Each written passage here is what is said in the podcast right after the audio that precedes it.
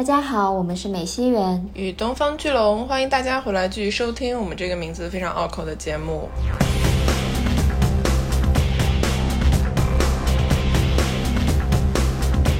当你做一个离谱的人，做的时间够长，坚持自己够长时间的话，你所有的离谱都会变成不离谱，就会变得符合常理。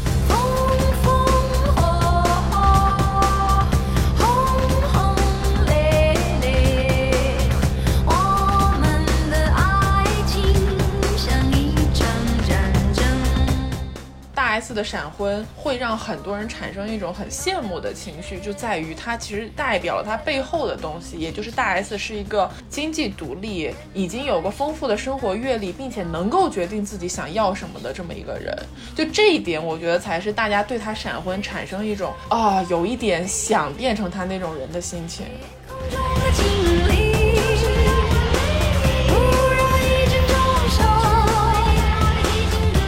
我们喜欢的姐姐，我们喜欢的女明星，她们肯定是看到了自己配偶身上或者是男朋友身上的一些闪光点，是我们看不到的。然后这些闪光点对他们来说又是重要的。只要这些闪光点能够让他们自己更加开心，更加的发光发热，我觉得就 OK 了。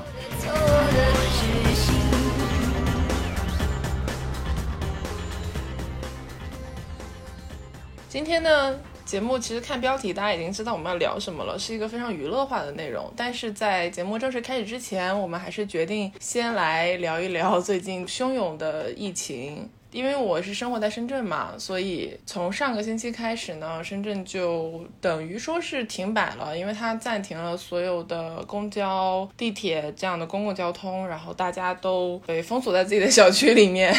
无事不要出门，好吧？所有的饮食啊，包括采购，基本都是通过线上进行的。大家可以去小区门口拿外卖，但是你不能离开这个小区，并且每天都要测核酸等等。就是整个城市陷入了一种比较严重的空城状态。我说真的，从来没有见过深圳街上这么少人。现在感觉你如果站在窗外往路上看，它就是一辆车都没有，一个人都没有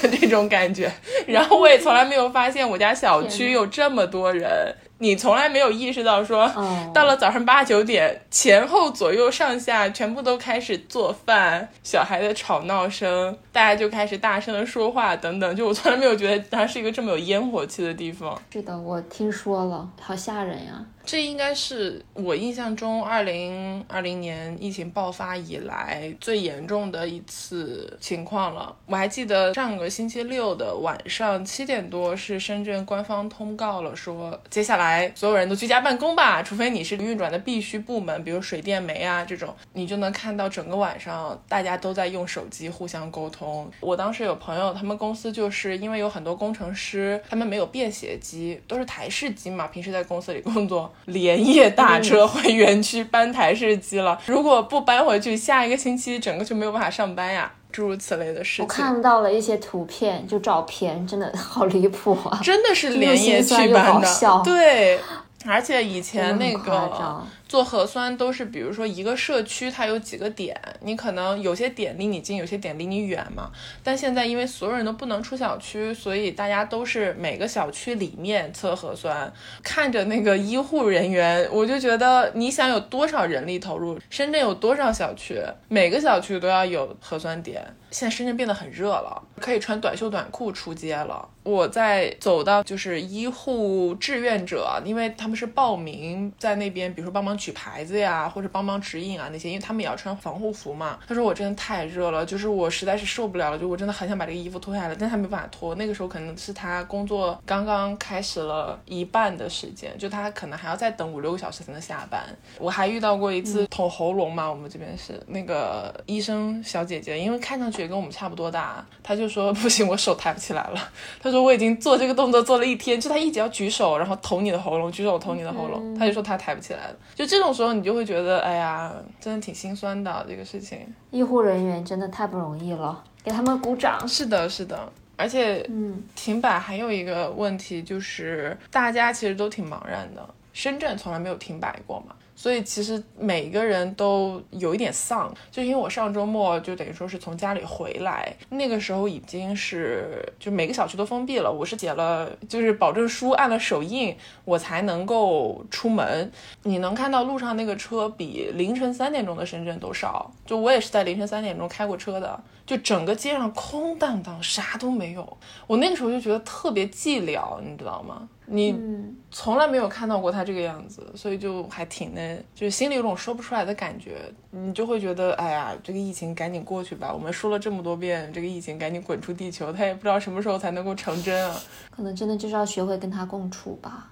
不过呢，虽然有这么一片就是压在大家头上的乌云。但是还有我们陪伴大家哟。是的，所以我们说这个星期聊一点轻松的话题，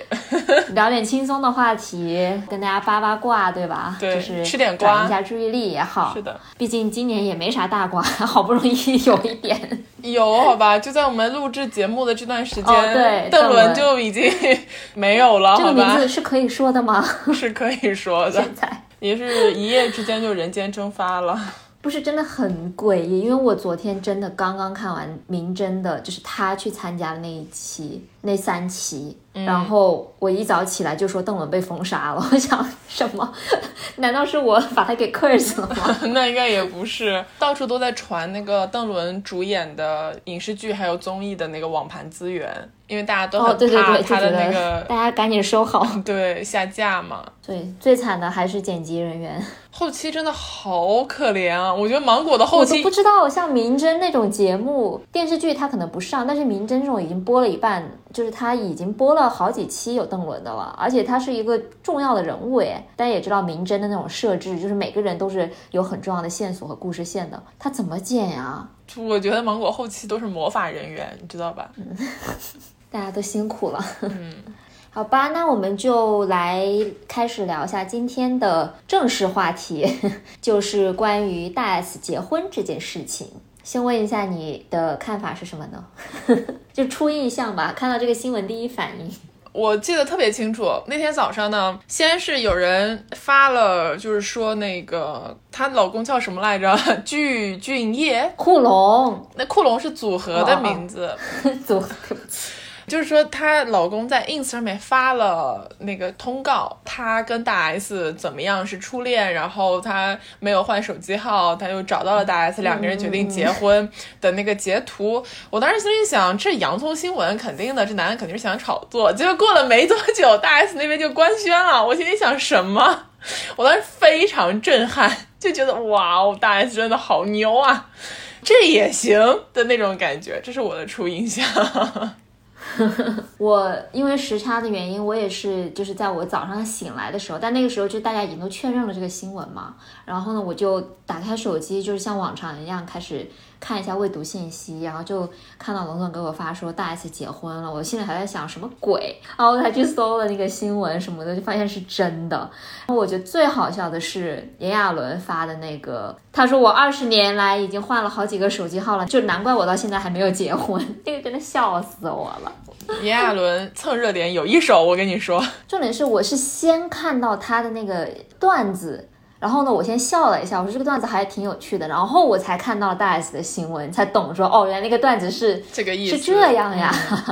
对，就除了说大 S 真的好猛啊，我下一个第二个反应就是说这个人是谁？嗯。因为他是九十年代后期活跃在韩国的组合嘛，我就那个时候流行的韩流，很多时候大陆不认得，就我们可能只知道 H O T 神话这种，就其他的一些组合没有那么了解。瑞还还晚一些，所以库龙这种可能就比较古早一点的韩流偶像，他们也是双人组合嘛，我们就不熟悉。然后那个时候就很多人开始出来科普库龙啊，就说他们是以前是比较嘻哈风格的酷炫狂霸拽的光头墨镜男，就这个是我对这个她老公是不是叫具俊晔还是叫什么？是对，是具俊晔，具俊晔，具这 这也太拗口了，具俊晔。OK，那我记得还没错，对他的那个 ins 叫 DJ 酷嘛，对吧？对，所以我就我就记得他那个 ins 的账号。当天早上我在上班的地铁上面就看了很多科普的东西，我印象最深刻的是说凤凰传奇里面的曾毅 当年是学具俊晔出道的，就他那个造型。对对对。好像是说凤凰传奇是受了他们酷龙组合很多影响，对，本身他们的那个名字也是想用类似于酷龙沾点边的这种名字，后来才改成凤凰传奇的。对，所以总的来说，就是突然间好像又开始了一波这个复古回潮，就大家都在扒说当年的那个娱乐圈呃歌坛的盛况啊什么的，就还挺有意思的。其实，对，嗯然后接着就开始说这个这个男的不靠谱嘛，哦对，然后就开始扒出来说他妈宝啊，就是他去年还是前年参加过一个恋爱综艺嘛，然后那个综艺里面有拍到说他在自己的家里，然后跟他妈妈一块儿住什么的，他妈妈就说希望他能够找一个帮他夹菜的儿媳妇儿啥的，好像说节目里面有另外一个女嘉宾。是离过婚的，然后他妈妈还表示了一些不屑，反正总而言之就是好像觉得不是很友好的样子，所以大家也开始对大 S 的未来婚姻生活有点担心。但其实我当时其实很大的一个想法是，他们结婚其实不是更加像是手续办个手续的问题吗？他们对领证结婚这件事情可能并没有像大家想的那么严重，就是可能更多的是出于因为疫情期间他们两个没有办法见面，只有是亲属关系，就是家属的关系才能够办理签证，然后为了见面，所以他们必须要办理一些手续。但从另外一个方面来讲，跨国婚姻，你如果真的要离婚，我觉得也是挺麻烦的。当然，我们会觉得到了这个年龄，他们可能对于结婚的想法跟二十多岁对于结婚的想法不一样了。但是，一旦涉及到这种官方认证的东西，你最后假如要解除这个身份，你想必也会经历一番波折。对，所以我就特别佩服大 S，就是我觉得，因为他刚离过婚耶，他肯定知道就是离婚的这种种手续啊什么的，但是他完全有底气再去步入一段婚姻，然后再去领证，再去经历这一些事情。就意思是说我我觉得他就是已经想好了，就他非常清楚，如果这个以后没有办法长久走下去的话，他要付出什么样的代价，但是他已经完全做好了付出这些代价的准备。所以从这个角度来讲，我觉得就是为什么现在很多舆论觉得大 S 很牛的原因，因为她好像做这些我们认为哦人生中很大的决定的时候非常果断，就包括她甚至是没有告诉她妈，也没有告诉她妹，她就是先把这些所有的事情弄完了，然后再通知一下，OK，我已经结婚了，现在告诉你们一声，这种姿态就会让你觉得哇很酷。是，会让我觉得他好有钱，有钱真好，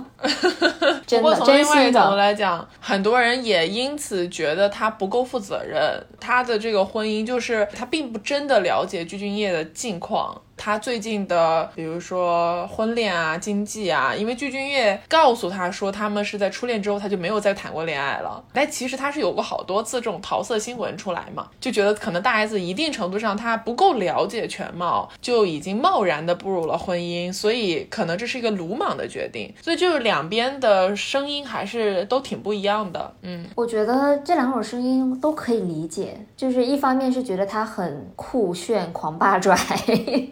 从这个角度上来说，他也的确是很适合，就是库龙跟他很库配。龙。对我一直觉得大 S 是个特别彪悍的女人，就他虽然长相不 是那个样子的哈，就他一直人生都特别的彪悍。然后我觉得大家对他姿态表示欣赏，或者你说羡慕，我觉得完全可以理解。我就很羡慕啊，我很欣赏啊。就我希望我也可以，就是遇到这么大决定的时候，不用那么纠结，就完全有底气去想做什么做什么，就随心所欲啊，能够自由自在的活着，不是挺好的吗？人生苦短，只是说很多大部分的人都没有办法那么的潇洒自如，所以从这个是层层面上来讲，有一大批人觉得大 S 这么做很棒很厉害，完全可以理解。但是另外一个方面就是为他感到担忧，我觉得也是可以理解，因为我们刚刚也说过，就是具俊晔他在公众平台上表现出来的形象，就这几年哈，好像是有一点点的危险因素在。嗯嗯，不过我觉得从这个角度来讲，人是比较复杂的一个产物。就是说我看了一些关于这个具俊晔的科普，他经济状况肯定没有大 S 好，这是确定的，因为他们库龙组合是个双人组合嘛，本身在九十年代末期的时候是非常红火的，但是他的搭档呢是出了车祸，下半生都要坐轮椅生活的这么一个情况，所以鞠婧祎其实是为了照顾他的搭档，一直没有选择说我单飞做艺人，而是他搭档在康复阶段就坐着轮椅的时候，仍然跟他坐着轮椅的搭档上舞台一起表演，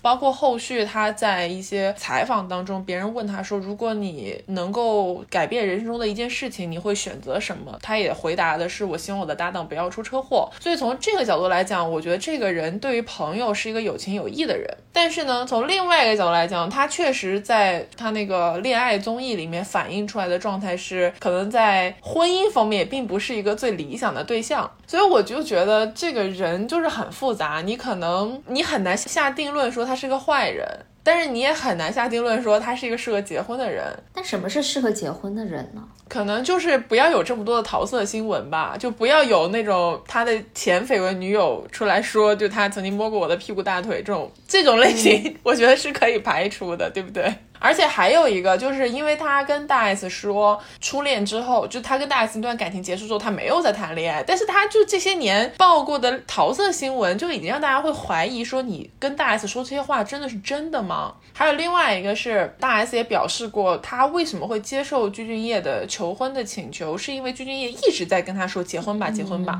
并且表示了就是说，如果你不答应，我就会一直求婚。这些事情，这些细节，可能就会让觉得别人觉得说。啊，这个男的，嗯，感觉不是特别靠谱，你懂吗？但我又感觉啊，你说大 S 能不知道这些男的不靠谱吗？他已经四十多了呀，就是他人家走过的，就是人家谈过男朋友比我们吃过的盐都多，应该也没有到那种程度。但是 就是人家是见过世面的，哪怕他没有谈过，但是他肯定在娱乐圈见过很多各种各样的事情，我们是无法想象的事情了。他应该会有一个清晰的认知的。所以在这样的情况下，我觉得祝福他就好了。然后对，希望小 S 也赶紧离婚吧。小 S 能有她姐姐一半的果断，她早就离婚了。真的，我真的，我觉得看到大 S 又结婚这个消息，我刚才说两个反应，对吧？第三个反应就是小 S 啥时候能够离婚呀？我的天呐！其实说真的，我个人是喜欢小 S 多过大 S 的。嗯，这些年其实有太多太多的关于她老公，也就是那个 Mike 徐亚军的非常糟糕的新闻了。就是从什么去夜店啦，喝的烂醉，然后呢跟各种的年轻女孩搞在一起，然后又做生意失败，最后都是小 S 出来给他擦屁股等等这些的。而且就是我觉得最让我就很心疼小 S 的是，她不止一次在直播或者是节目中以玩笑的形式有抱怨过自己现在这样的不是很理想的生活吧。嗯，就比如说，他应该，他们俩应该已经很久没有性生活了。嗯，就是他在好多年之前的综艺上面说，他已经三年没有过性生活了。就是他有经常会说什么，我人生最怕的事情就是没电之类的。他是以一种很大拉拉的那个，你知道小 S 那种风格说出来的嘛？但是你又会觉得，如果这事儿不是真的，他为什么每次都要拿出来说，对吧？对啊。我觉得这个里面最大的问题就是在于，如果说今天小 S 跟徐亚军他们两个是那种类似于 open marriage 的关系，或者说他们两个都是说。OK，我们不在乎，我们只要维持这个婚姻，保持住这个家庭就可以了。那么其实没有这么多人会为小 S 惋惜，就是因为小 S 多次，尤其是在直播的时候情绪崩溃，你知道吧？他有的时候喝到烂醉，然后在镜头前面流眼泪那种，你就会觉得明明这个事情对他的伤害很大，他很在意徐亚军的那些负面新闻，他也在这段婚姻当中承受了极其大的压力，但他为什么就不离婚呢？就是你懂这种感觉吗？就你已经饱受。受折磨，你还不离婚，就会让我们这些看客觉得，哎呀，你何必呢？是的，哎，说到小 S，就是今天她才刚 PO 了一个 ins，准确说应该是剧剧，这个名字真的太拗口了。具俊晔，具俊晔在 ins 上面发了一段视频，是等于说帮小 S 宣传他的新专辑和主打歌，也就是那个九九乘法表啊，然后就是用韩文说了一些，就是恭喜小 S 啊，然后呢念了一段九九乘法表，就是用韩文背了一段。然后呢，小 S 就转发了嘛。完了之后，他的那个 caption 上面是写是“欧巴好帅啊”就之类的哈，原话可能不这样。嗯，在那个评论区里面又跟大家说：“这是我的姐夫，不是你们的姐夫，不要随便乱认。”很很搞笑。然后就觉得，看来小 S 就是已经 prove 了这个姐夫。但是我说真心话，我觉得小 S 在他姐面前一直就是那种，哦，你的选择都挺好的那种感觉，你知道吧？因为他可能的确，他就是小孩子就是那种在别人的事情上面重拳出击，在自己的事情上面唯唯诺诺的人。哎，对，对你当时不是给我看过一个视频吗？就是鞠婧祎跟大 S 最早开始传绯闻，然后绯闻闹大了之后，当库龙再次来到台湾做宣传的时候，就是临时放了大小 S 的那个节目《娱乐百分百》，放了他的鸽子，因为节目是直播，然后在节目上面，小 S 就直接大骂库龙和他们的经纪人。就完全就是替他姐打抱不平，骂的那一段非常让人非常爽，听着。然后大 S 在旁边就是忍不住流泪啊什么的，就所以看到那一段时候，我就觉得，哎呀，大 S 也当年真的是忍受了很多的委屈啊。就是有有，我觉得是有点能够让我更加理解到他为什么会接受那个鞠婧祎的求婚，就感觉是年轻的时候有一段这个未完成的爱恋，人最容易对什么感情心软，就是留有遗憾的初恋嘛。这个这个就是人世间的真理呀、就是年轻的时候，我曾经跟一个我喜欢的偶像谈恋爱，因为大 S 是库龙对啊。的粉丝哎、大家想想，就是你跟你的偶像谈恋爱，你跟你现在最喜欢的那个偶像有一段暧昧的情愫，最后因为种种原因，你被迫要跟他分手，然后二十年后他给你打电话，一直跟你求婚，说，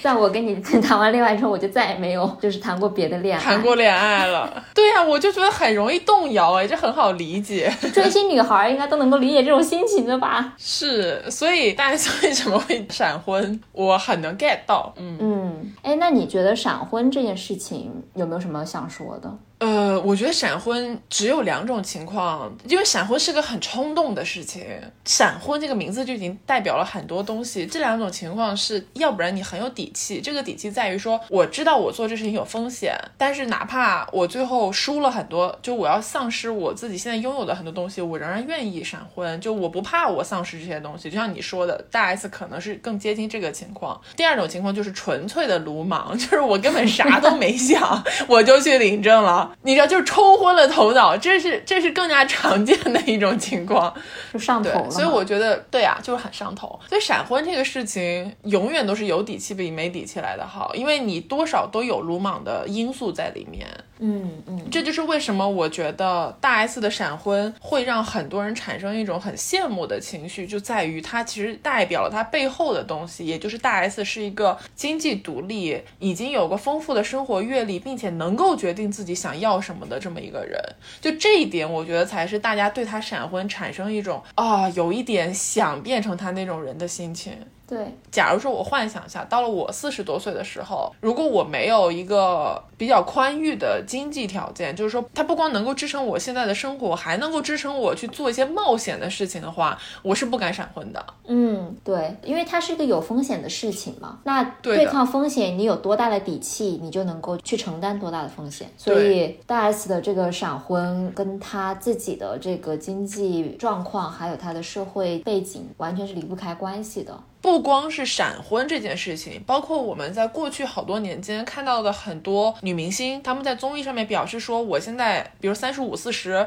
但是我不想结婚，因为我自己一个人过得很好，就是说我可以选择不结婚这个事情。为什么大家很多人会觉得啊，姐姐很酷的逻辑，我觉得跟小 S 呃不是，对不起，大 S 闪婚是一样的。在说一件事情，就是我有底气去做这个选择，不管这个选择是什么，选择是什么已经不重要了，重要的是底气。对，但这样的话，那些没有底气的女性，难道就不能够成为独立女性了吗？对，这就是一个很好的问题。是吧？就我就是一个普通的人，那嗯，我是不是就被剥夺了成为独立女性的这种可能性？我觉得现在有一种趋势是把独立女性跟金钱就挂上了非常这个紧密的挂钩。对对对，是的。我前两天还看了一个帖子，大概就是说一个女孩儿她讲她姐姐的故事，就是她姐姐家境很不错，也是独生女嘛，啊表姐了，当然就是她姐是一个离异的状态，就是有过一段失败的婚姻之后呢，又遇到了她的第二任可能成为姐夫的这个未婚夫，然后两边在谈这个谈婚论嫁的一些经济上的东西的时候，对方就是男方的家庭觉得啊，你姐已经是二婚的这个状态，就非常的苛刻，然后希望从他姐身上就获得很多的经济利益，因为他姐家境也很好嘛。然后在这样的一个情况下，发现他姐怀孕了，结果他姐就觉得这个男的非常没有诚意，就直接选择把这个男的踹掉了，就是说我们不结婚了，你家那条件我什么都不想满足了，我现在就自己一个人把这个孩子生下来，就是属于他们管这个叫什么叫去父留子，就是反正就是说。剖腹留子。不是，就是去掉父亲，就是说把这个男的踢了，只留下了这个孩子。就是他姐，包括他姐的父母就很开心，因为现在就家里有个小孩嘛，也喜欢小孩嘛。当然有了小孩，然后不用给钱，也不用步入婚姻，一家三口觉得他父母带小孩带的可开心了。然后那个男的就是后悔莫及，而且好像因为他们那地方是个小地方，所以男方家庭提出这些苛刻条件，就让他们家在当地也变得就是名声不好，大概这样。然后他讲这个故事的时候，就有点像是一个爽文嘛，就大家都觉得很就是很爽啊。他姐就是可能做出了对他利益最大化的一个选择。后就觉得女的应该都像她姐这个样子，但是呢，这个女孩在讲故事的时候就一直在提及她姐的家境，就说可能如果没有这个丰厚的家底，没有她父母因为家境不用愁而产生出来的这种爱女心切，最后也达不成这样一个所谓的完满呃就是圆满的结局。是的，是的，就越聊我就在越想，因为我们这两年经历了非常多的女明星离婚或者是分手的这个事件新闻嘛，然后每次这个事件。出来的大家都觉得姐姐好棒，姐姐独美，果然做自己、做独立是最好的。但是我觉得这个趋势就在于说，好像让那些没有经济独立，或者说没有殷实家底，或者是非常扎实的经济基础的女性，好像就没有了话语权，就是她们完全消失在了独立女性这个范畴之内了。嗯嗯。然后我觉得现在就是要，我们应该去想象一下，说 OK，那作为一个普通人，要如何的去实现自己作为呃女性的一个权利呢？我是否能够在哪怕家里经济条件不是那么好，然后我可能有很多各种各样的要考虑的事情，家庭啦，然后比如说婚姻上面的一些法律上的一些束缚这些的，就在这些情况下，我要怎么去逃脱出来，或者说在这个这些杂七杂八的事里面保持独立？嗯，还有一点就是因为不是有很多劝分小组嘛，很多人会对，比如说在豆瓣或者是一些网上去分享自己不太理想的这个恋爱或者婚姻关系，然后大家。一致的回应就说不分干嘛留着过年嘛？但是其实很多人会忽略到提出困惑的女孩，她可能有一些我们想象不到的现实上的困境。就比如说她一个人就养不起孩子怎么办？或者说她丧失了这个在职场里面的竞争力怎么办？嗯，确实是这样的。而且还有另外一个问题，呃，是我身边真的有些长辈经历过这个点，所以我还比较了解这个困惑。就是当女性步入了比如说四十岁以后的这个阶段，就是你们有小孩有家庭，然后可能婚姻上面出现了一些不如意的事情。这个时候，哪怕你离婚了，就是我选择我自己单身带着小孩，你想要再步入下一段感情，你也很难找到真正如意的感情。对他对于这个单身女性，尤其是随着年龄的增长，在市面上的选择是非常非常有局限性的。很多人其实，尤其是一些女性长辈，她们后面选择不离婚的一个原因，并不是说我真的哎呀就决定忍了，而是说我其实就算离了，也很难有更好的选择。那我还不如维持现在的稳定，我就不用变化了。对，然后可能从一些经济层面上也有考量，还有比如说赡养父母的这个层面上，嗯，因为结婚之后就不是一个人的事情。是两个两家人的事情了，在大部分情况下，是的。所以我觉得一个不成熟的想法是，可能在这些事情上面把主动权或者是选择权放到当事人身上，才是真正独立的事情。怎么说呢？就比如说，如果你在面对一个困境的时候，你自己经过比较审慎的、深入的思考，然后你判断，我不管是出于什么情况考虑，经济也好，感情也好，我选择离婚或者选择。不离婚，我选择结束或者选择继续，你是自己做出的这个决定，这一点我觉得是最重要的。可能你背后有很多的原因，就打个比方，像我们刚刚说那个案例，可能你离了，你也很难找到更好的，或者是找到一个真正让你满意的。但是我仍然选择去离，我觉得我不想要过这种生活。那么你做出选择的一个瞬间，我觉得就已经能够证明你是一个独立的人。但是你在那个瞬间，你决定说啊，其实我觉得我保持现在的现状是对我自己更有利的，对。我的就是其他的考虑，比如我的父母的孩子更有利的，我决定不离，我仍然去维持这个婚姻或者这段感情，我觉得也是一个独立的选择，选择的自主权是最重要的，我觉得。是的，是的。小 S，对不起，我错怪你了，你自己开心就好，我要尊重你的所有选择，也也不是这个意思啦，我觉得小 S 真的，嗯。就是作为观众，你还是希望他离婚，因为小 S 他也有钱，你知道吧？就是说啊，又回到了钱这个事情上面来。这个事情很矛盾，它为什么会让我们这么纠结？正正是因为我们现在所处的社会大环境跟我们所预期的社会环境之间有很大的落差。我们认为能够创造一个人做独立选择的这个背景，它可能根本就不存在，你明白吗？嗯嗯，是，可能有钱也没用，你还是得自己过了自己那一关。这是一个很让人纠结的问题呢。是的。OK，那既然说到就是这种自主选择的权利，我觉得可以联系到我们在之前有一个说大不大，说小也不小的一个新闻吧，一个八卦，还是挺大的，我觉得。就是张子枫，大家都知道。张子枫之前跟燕许佳那那个恋情爆出来的时候，所有人都炸锅了，说我现在就要变身黄磊，拿着我的长刀过去 砍死燕许佳，是吧？就不可以，不接受，不允许。我看到这个新闻的第一个反应是，嗯，湖人究竟还有多少门不知道的秘密？就那种感觉，你知道吗？就湖人真的是越来越精彩了。我是觉得说，冤许家真有你的，你真是泡妹一把手，我服了，我真的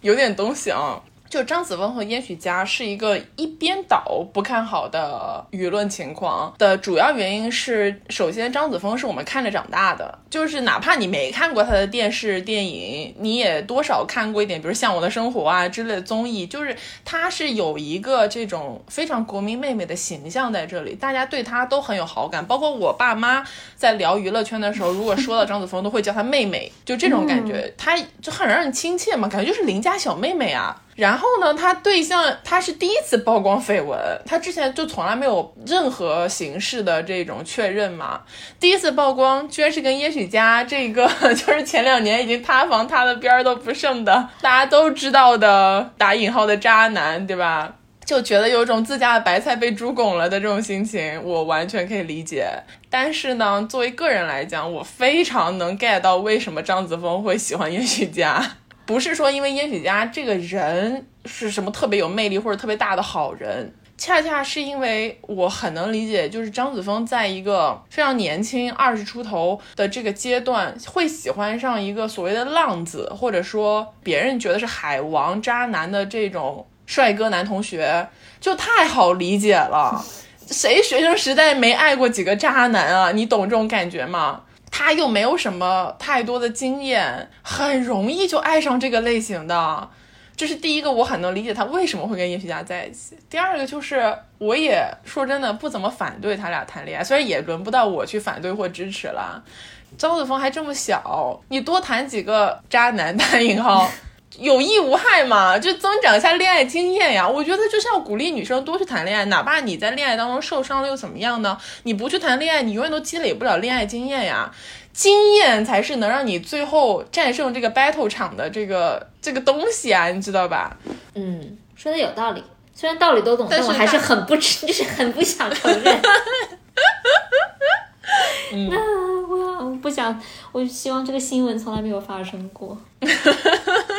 而且他们都是公众人物，就是也都会有团队一直做舆情观察啊什么的。张子枫自己肯定也非常清楚他的这段恋情曝光之后，大家的一个舆论反响是什么样子的。我觉得这些东西，如果你都知道，你就自己去选择嘛。他现在如果还喜欢这个人，继续谈这个恋爱，他也知道说这个人的风评是什么样，对吧？所以我就觉得这些事情，就是谈恋爱的事儿，就让谈恋爱的人自己去判断吧。对，那这么说的话，你对马思纯和张曼乐的恋情也是从理论上来讲，我已经 我已经释怀了。是这样，我我非常不喜欢张曼乐，就是因为我就是我之前看《乐队的夏天》，看《炙热的我们》，就是盘尼西林他们出现的每一个场合，张曼乐都有方法让我觉得很不舒服。就是我看张曼乐的时候，我就觉得哪来的纯纯的大傻逼，就这种心情，你知道吧？我也很难就是这么直接的讲这个人的坏话。但是马思纯就是喜欢呀，他就是爱呀，你有什么办法呢？对，还有另外一个问题就是说，马思纯在跟张曼乐在一起了之后，他所展现出来的公众形象，或者说他抛出来一些动态，你能看得出来他很快乐，你懂这种感觉吗？因为我们都知道马思纯可能之前有一些情绪上面的问题，就是她也经历过很多的痛苦，然后现在出现了一个男的，这个男的让她快乐，虽然这个男的大家都觉得不是个好男人，那又怎么样嘛？我就觉得，那你他快乐就让他快乐呗，他哪怕今后想起来后悔或者怎么，但至少当下他是他自己做了这个决定啊，是尊重祝福，嗯，马姐你快乐就行吧。还有一个很让人疑惑的点哈，就是女明星不管年龄大小，不管她是马思纯还是大 S 还是张子枫，就是跨横跨这么多年，呃，就是跨越了这么大的年龄跨度，就不管是谁，她只要谈恋爱或者是结婚，都会被人议论纷纷的。但是男的好像就不会，除了像是李亚鹏之类的，就是恋爱经历实在太传奇的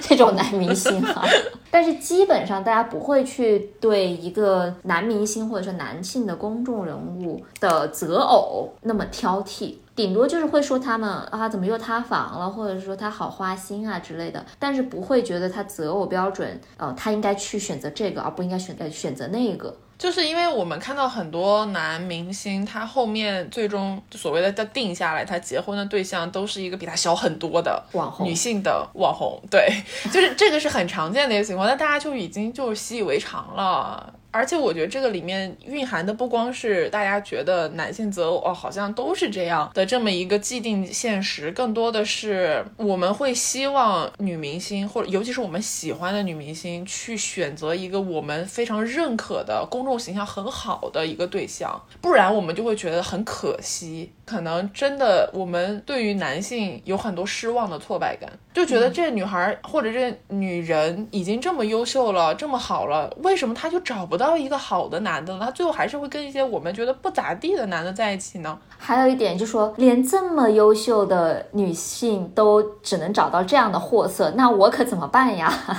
这不就是杨笠的段子吗？对，优秀女性的对象我都看不上。而且你知道，就是我想到了一个，我不知道你上学的时候有没有这样的一个说法，就是有一个谈恋爱的定律吧。就是说，A 女会跟 B 男在一起，就是这个 A、B、C 是指他们的段位，或者是说这个优秀程度哎，一些丑陋丑陋的打分标准。对，但是当年就会有这样的打分标准，然后呢，就会说为什么这个特别优秀的女孩会跟一个一般的男生在一起，就是 A 男 A 女和 B 男，然后 B 女是 C 男，然后呢 C 女是 A 男。我不知道你上学的时候有没有这个说法？我听说，当然听说过了。对，反正是谜一般的这种择偶定律。我觉得这个定律背后的道理，跟就是我们说为什么越优秀的女性越找不到对象道理是一样的。因为之前不是有人分析说什么男性一般都不喜欢比自己强的女性嘛？怎么说呢？就是可能对于他们来讲，更适配的情况是找一个能凸显自己优秀的。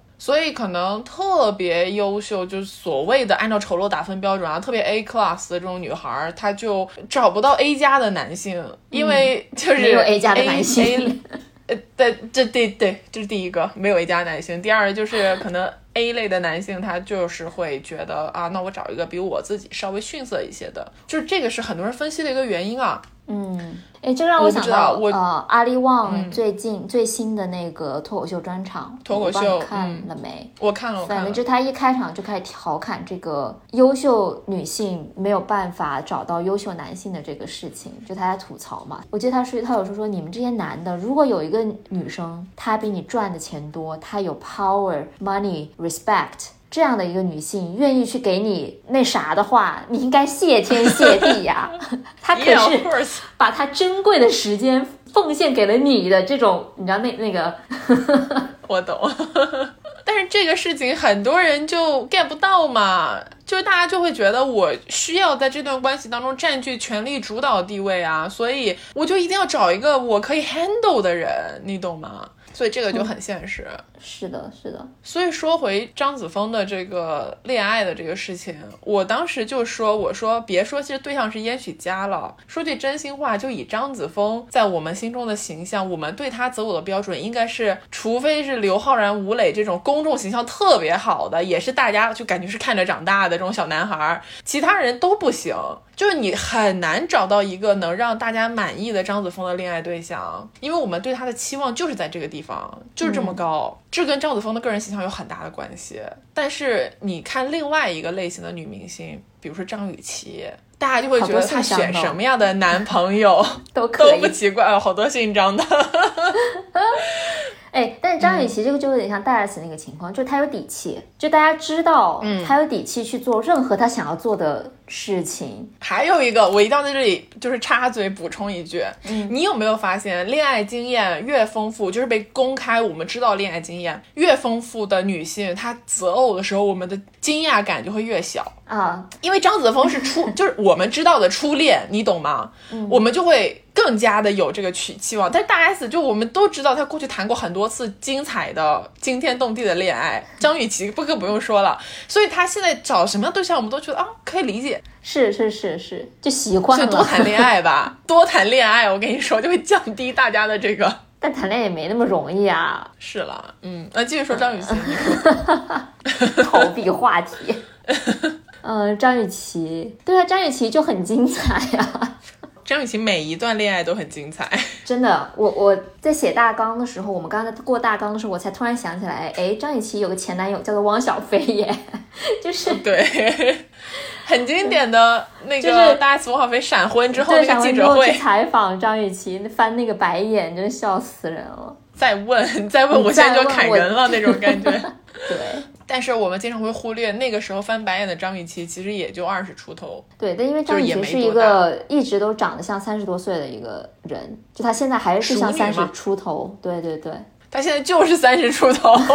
但是就觉得她好像以后也会就是长得就像三十出头一样。她是太太漂亮了，真太漂亮了。她就是漂亮美大写的那种。她是那种有攻击性的美吗？她的整个个人气质跟她的长相就非常挂钩，这也是为什么我觉得她在很年轻的时候谈这么多惊天动地的恋爱，大家也会觉得很合理的一个原因。哦，而且哦，你有没有发现张雨绮的择偶，就她历任男朋友，好像反映出了我们这个时代的变化。就她以前找的都是，你知道，像汪小菲当年还是成功人士嘛，就是感觉是家大业大的那种贵贵贵公子。嗯 然后后来又是什么王全安，就是那种感觉是大导演，对吧？对，现在就找小鲜肉了，就是需要张雨绮给他喂资源的小鲜肉。唉。就是他会带他上综艺，然后他会扶持他的那种小鲜肉。你知道我看到一个最离谱的猜测是什么吗？因为他之前的那个李炳熙，就是他们就是在一起时间也不长，但是张雨绮又一直带他上综艺，然后嗯给他喂那个古装剧的资源什么的嘛。有人就评论说，这会不会是张雨绮想出来一个新的这个 marketing 的方法呀？就是带红自家的，因为那个男男生后来签了他的公司嘛。嗯嗯，对，就是这是不是他自己的一个炒作的方法呀？还不错，这个营销。你看，其实这里就有一个很有趣的点，就是张雨绮做什么事情，哪怕这个事情不符合我们传统的价值观。包括并不限于他，比如说现在带小鲜肉为综艺，以及他之前就是什么当街打架呀，或者说一些跟暴力相关的这些新闻出来，我们都会觉得这事儿挺合理的，就我们不会因此觉得张雨绮特别过分。他好像做什么事情在我们这里都有一个合理的动机。我觉得就是当你做一个不离谱的人做的时间够长的话，你的不离谱就会变成离谱了。哎，不对，说错，我刚才完全说错，重新说一遍。当你做一个离谱的人做的时间够长，坚持自己够长时间的话，你所有的离谱都会变成不离谱，就会变得符合常理。你说的很对，但现在这个事情，因为大家没有办法做一个离谱的人，就是我们大部分时候都会觉得说，哎呀，离谱是不是有点过分？我们应该要，你知道，在这个底线范围之内。但是其实你说这个话是很对的。你自己给自己创造了一个人物动机，你自己就是离谱的行走的离谱，离谱的代言人，那还没有人会觉得你，对对对，没有人会觉得你离谱了。就像是不光张雨绮，宁静也是这样啊。就先不说宁静的恋爱问题啊，就宁静这个人从头到尾就是我就是宁静，你能拿我怎么地？你知道那种感觉？就他做什么事情都很宁静，打引号，大家就会觉得哦，这是宁静会做的事情。对，是的，宁静前几年，因为她也是有很精彩的感情生活嘛，就她以前年轻的时候，就不是跟一个老外结婚了，完了之后生了小孩，后面又离婚了嘛。她前两年在微博上面还发过一段话，我当时觉得挺有道理，大概意思就是说，嗯，爱情还是婚姻啊，就像是听歌一样的，就你这辈子不可能只听一首歌。我当时觉得哇，我说的好对，你知道，就你这辈子要听很多的歌才行。对，还有不同的风格种类都要听一听。哎，对对对，你也不能只听一个，比如说我只听嘻哈，只听摇滚，这都是不行的。对对对，其实这个我觉得是一个很好的趋势，因为我在长大的过程当中接受到的一些关于恋爱的讯息，尤其是通过言情小说或者是一些流行的文化、电视剧、电影，这些都是一生一世一双人，就是你爱一个人，然后这辈子就是他了。怎么又上场了？所以我们的期待和憧憬也是说，我这辈子就是要找一个真命天子，然后我这辈子就永远幸福快乐的跟他生活在一起。但是我觉得现实生活这个事情是不存在的。对啊，是的，有像宁静啊，然后张雨绮这样的女明星、公众人物站出来做自己，或者是就算他们做自己的人设吧，那他也做的很成功呀。就有这样的人，我觉得是非常好的。然后我就还想聊萧亚轩。说到小鲜肉，怎么可以不聊萧亚轩呢？是的，萧亚轩什么时候出书？因为萧亚轩就是大家都知道谈了太多的小鲜肉男友了嘛。因为大家不都细说说萧亚轩的男朋友绝对不会超过二十五岁吗？就世界不管怎么变，萧亚轩的男朋友永远不会超过二十五岁。但现在黄轩应该已经过了这个年纪了，呃，不是黄轩，黄浩，对不起，就他现任的那个男友。他跟黄浩不是分手了吗？哎，他们俩就是分分合合，分分合合的，就也搞不清。但是好像因为黄浩是陪他走过了他非常艰难的那个时候吧，就情绪上面，而且算是他第一个官宣的小男友。哦，他之前都没有官宣过吗？没有这么大张旗鼓的官宣过，就是在微博上面直接发照片，at，就这种。他好像也带黄浩上了综艺吧？啊，吐槽大会当年有一期是以他们为嘉宾的嘛，然后他们俩就在节目上还秀了好大一波恩爱，我的天哪！但是我觉得萧亚轩谈恋爱就是恋爱哦，他不会让你觉得他是要跟这个人结婚，你知道吗？哎，但是我觉得黄浩不一样，就是他以前可能很多是那种就是为了快乐去谈恋爱、享受的这个恋爱型人格，但是嗯，他跟黄浩好像就是更加的进入到了一种经营的阶段，嗯，恋爱容易，经营很难嘛，他自己也说过这样的话。就是说，他跟黄浩在一起，这已经有四五六年，反正就好几年，好这么久了。嗯，很很多年了，其实他们一直分分合合的，就是说明他们肯定是深爱着彼此，但是肯定是生活上有一些很难磨合的矛盾，然后他们就一直在寻找这种解决这些矛盾的方法，可能有的时候解决，有的时候又不能解决。因为我好久没有看他们的新闻了，上一次的那个阶段是说他们俩分居了，就疫情刚开始之后，就他们俩分居，但是有分居协议的，就他们在异地，就是说我们在异地期间。都不许跟别人有暧昧，或者是就是有恋爱关系。如果有的话，就老死不相往来啊。OK，就是他们就属于那种之前好像在闹分手，然后呢，马上又在微博上面发一张很甜蜜的那个拍立得照片，说：“哎呀，我们就这么分分合合，就是什么恋爱的傻瓜之类的这种很肉麻的话。”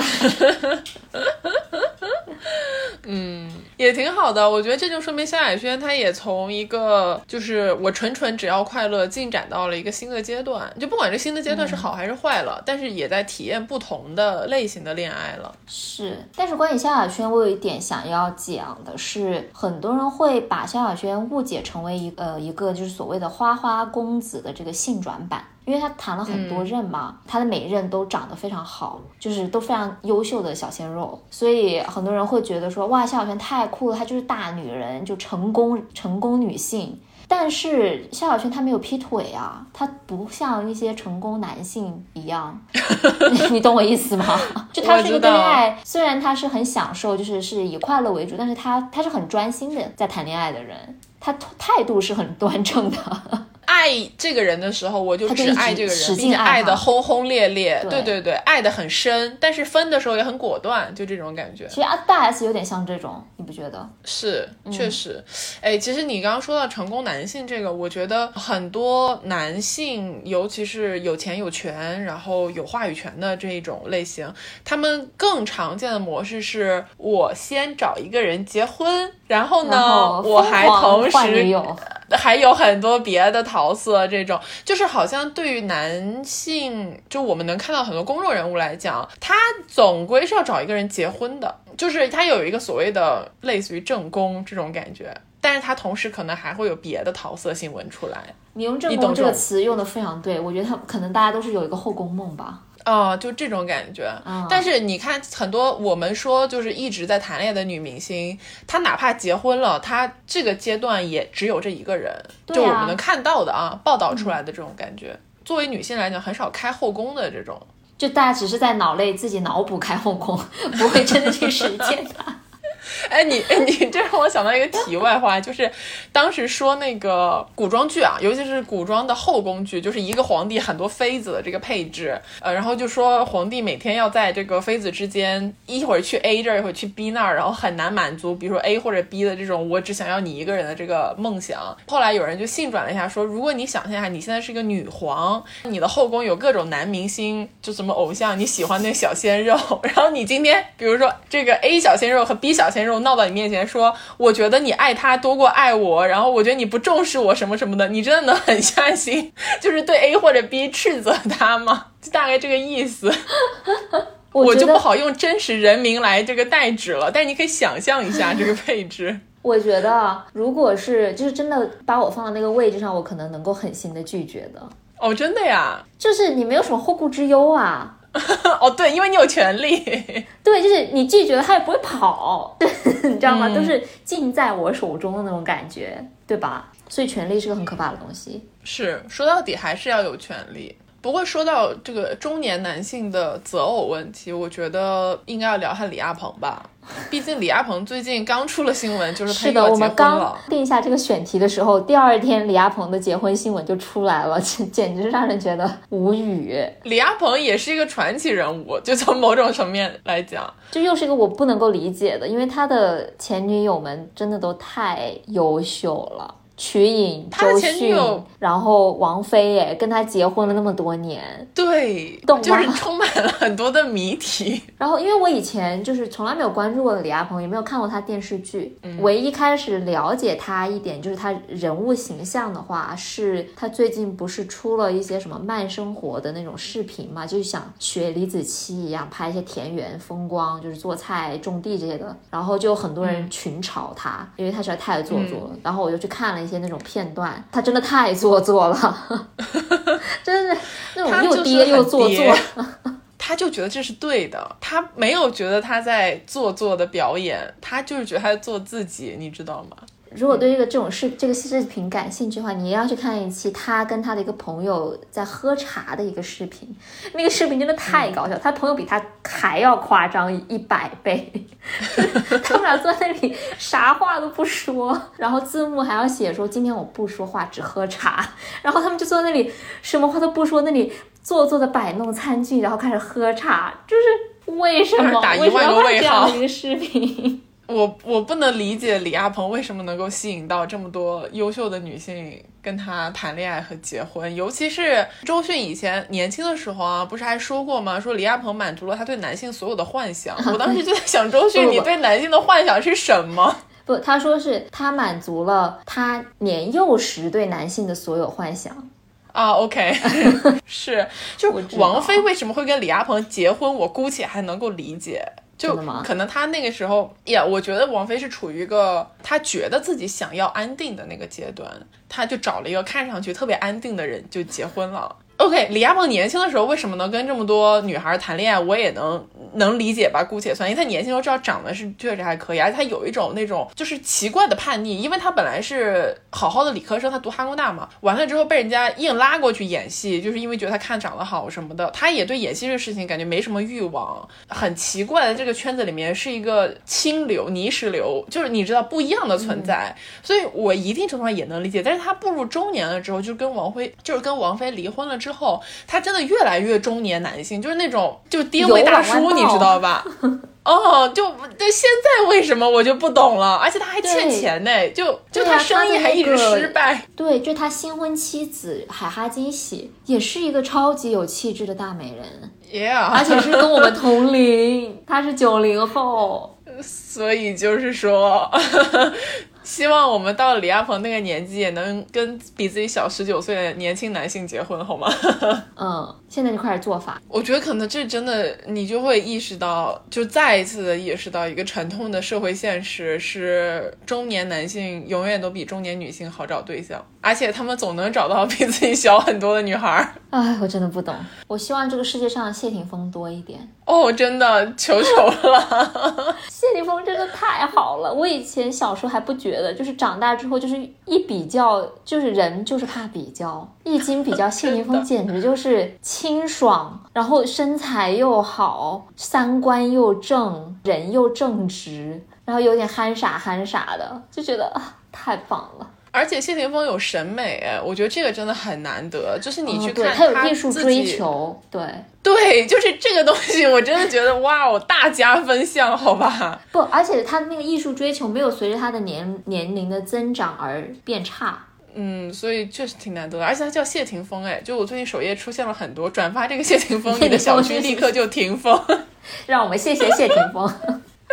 就反正很好玩吧，一些玩梗。我们这算 callback 所以你看，就算啊，这是一个很好的 callback。我们不愧是就是脱口秀品类下的博客。没错，就是像谢霆锋这样非常让观众满意的所谓的姐夫啊，因为谢霆锋跟王菲放在一起，你叫一声姐夫，感觉也不是很过分哈。的这种存在，就我感觉大部分的女明星的伴侣。就尤其是我们会称之为姐夫的，也就是八五花的那一群，过往的男朋友、前任、老公、前夫都不太让人满意。就如果你去看八五花的花粉，他们就是对于这个自己姐姐的伴侣，简直是恨之入骨，就感觉你为什么跟这个人在一起了？你为什么跟这个人结婚了？就是八五花正好都红在我们的青春期嘛，而且他们就是出来基本都是演一些呃仙侠剧或者是古代言情出来的，像杨幂啊、刘诗诗、佟丽娅、唐嫣、赵丽颖，这些都是个演古装剧出身的。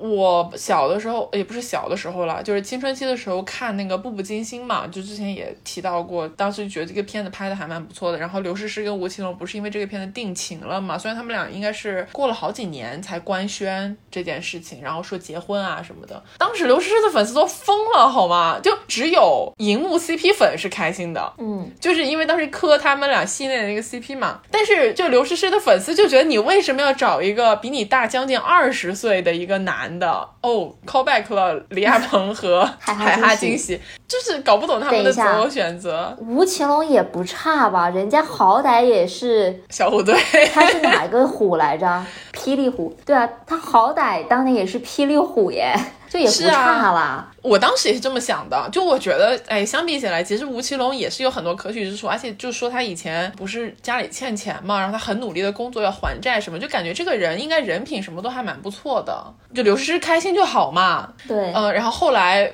这几年不就有一些传闻，就虽然都辟谣了，就是说他们俩婚变啊，包括就是说他们想要一个小孩儿，但是要的很不容易。好像男方的家里面也是，就对刘诗诗有挺多要求的。嗯。所以就让刘诗诗的粉丝觉得很憋屈，你为啥受这么多委屈呢？就你为了啥呢？就搞不清楚。我就感觉八五花粉 对自家的姐夫就是一个比一个不满意，每天都在比谁先离婚，然后就是离了就是喜大普奔，真的好难有一个让人满意的姐夫哦。我们再说回一开始的这个主题，就是大 S 跟具俊晔呃具俊晔闪婚这件事情，就是现在越聊越觉得 OK，大家对大 S 的新婚对象不满意是很正。常的一件事情，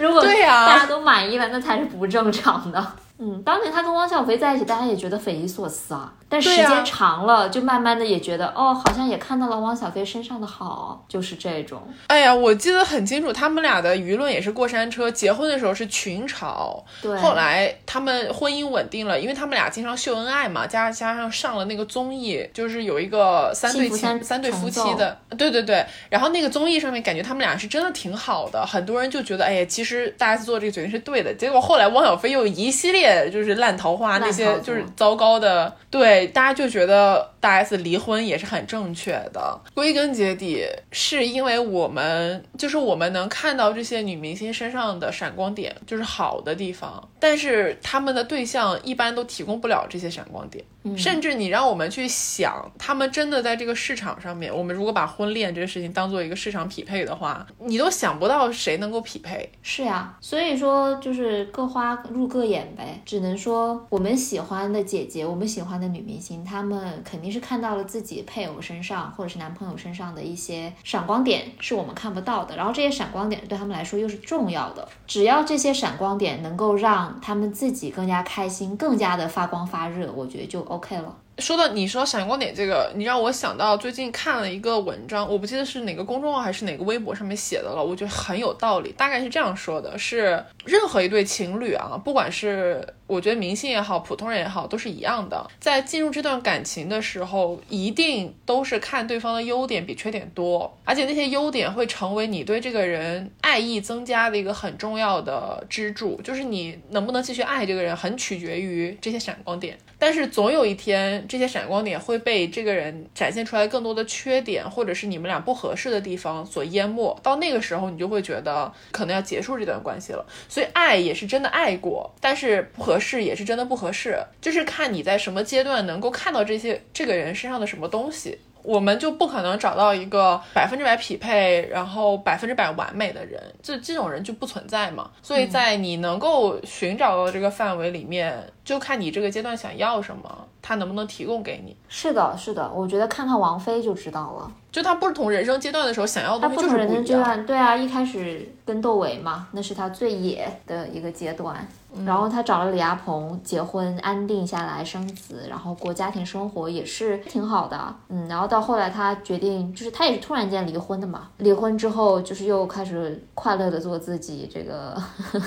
花花小蝴蝶，是哦，我希望他们百年好合，祈祷。就是给我们一点希望吧。就是这位，就是他们俩真的金童玉女。我我突然想问你，有没有觉得好像大家都会经过纯纯的为了爱，想要安定，安定之后发现不合适自己，然后又再次追求真爱的这个道路？嗯，那我就要等待周迅的下一个官宣。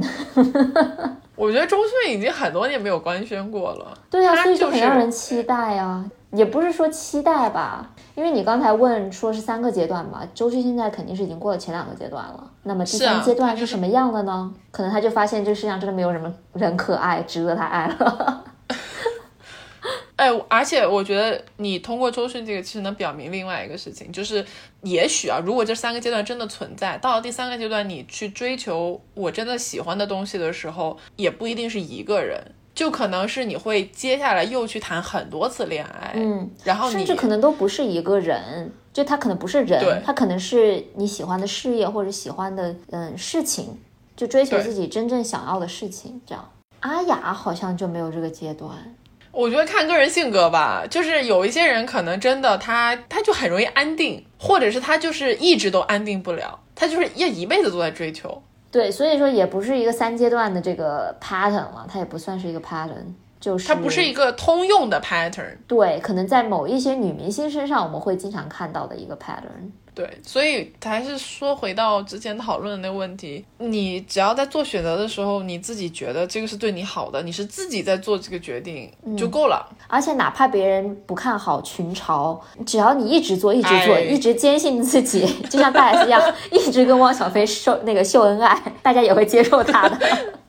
对，我觉得这是大 S 非常强的一点。你看现在大家都不太看好那个具俊晔嘛，但是我相信经过大 S 的不懈努力，大家一定会看到鞠婧祎身上的闪光点。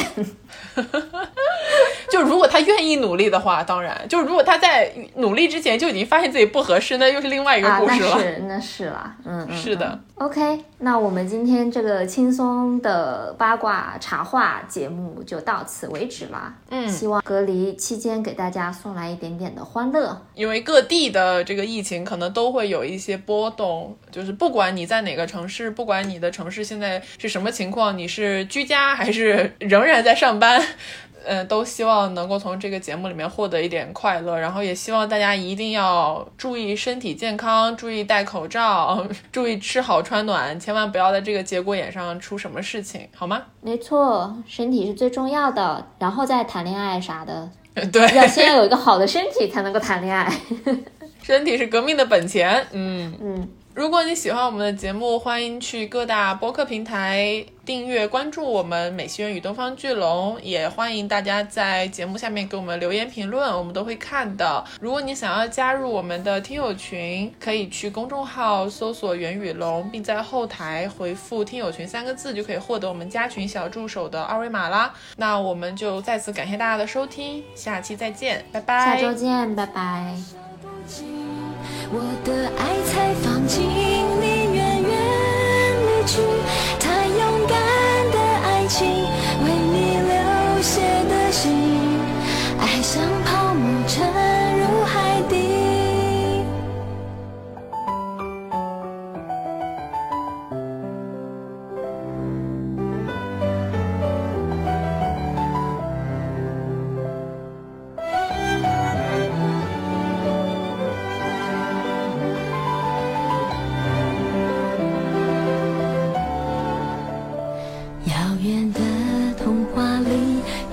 小小美人鱼，常向往海面上的世界多神秘，就像和你相遇，才明白这叫爱情。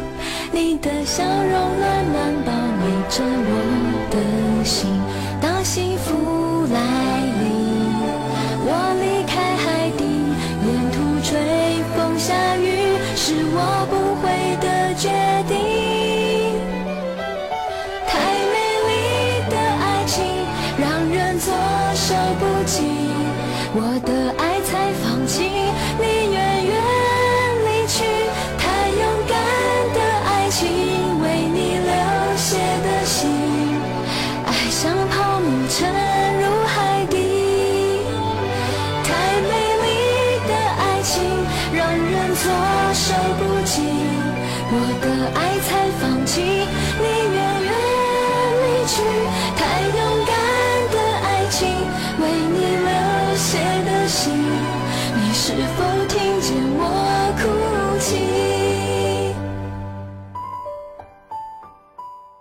幸运遇见你，就算一秒的爱情，曾闪闪发亮，也让我有